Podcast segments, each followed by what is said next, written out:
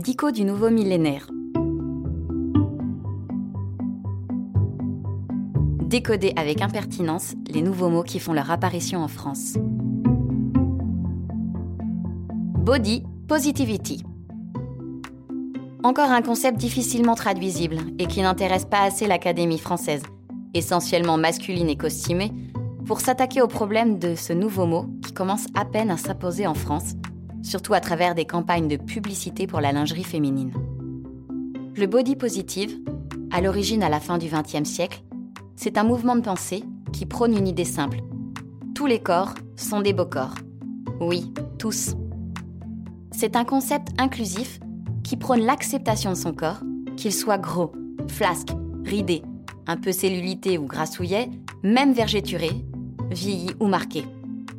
On peut parler de mouvement social de lutte même, parce que cette idée fort simple s'érige en fait contre un ordre social, médiatique, commercial, culturel archi-dominant, celui du canon esthétique corporel qui impose à toutes les femmes d'être blanches, grandes, fines à la police et fermes et au sein bien dressé, sinon rien.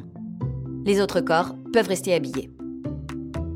Lutter contre cet idéal, c'est lutter contre les souffrances qu'endurent celles et ceux qui en sont rejetés.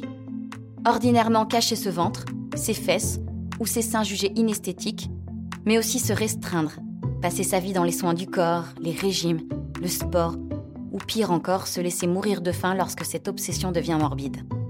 La body positivity, ou le body posy, consiste donc à s'aimer comme on est et à proposer un travail d'inclusion, partout là où c'est possible, de présentation ou représentation de corps traditionnellement bannis par score norme.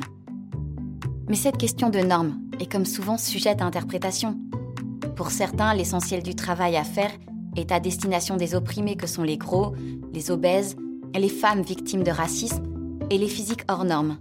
Pour d'autres, cela commence dès qu'une gêne se fait sentir, sans qu'une oppression soit réellement perceptible.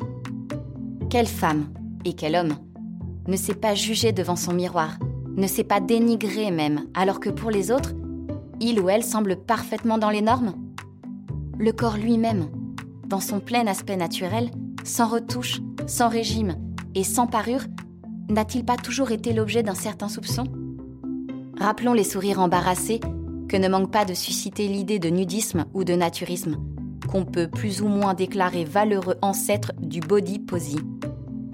On peut aussi se demander si, en se généralisant, le concept ne s'est pas émoussé pour se mettre au service du marketing de la lingerie féminine, qui a fait récemment le choix de s'adresser à toutes les femmes, mais qui continue d'imposer le port du soutien-gorge, alors que le mouvement du hashtag Nobra commence enfin à faire parler de lui.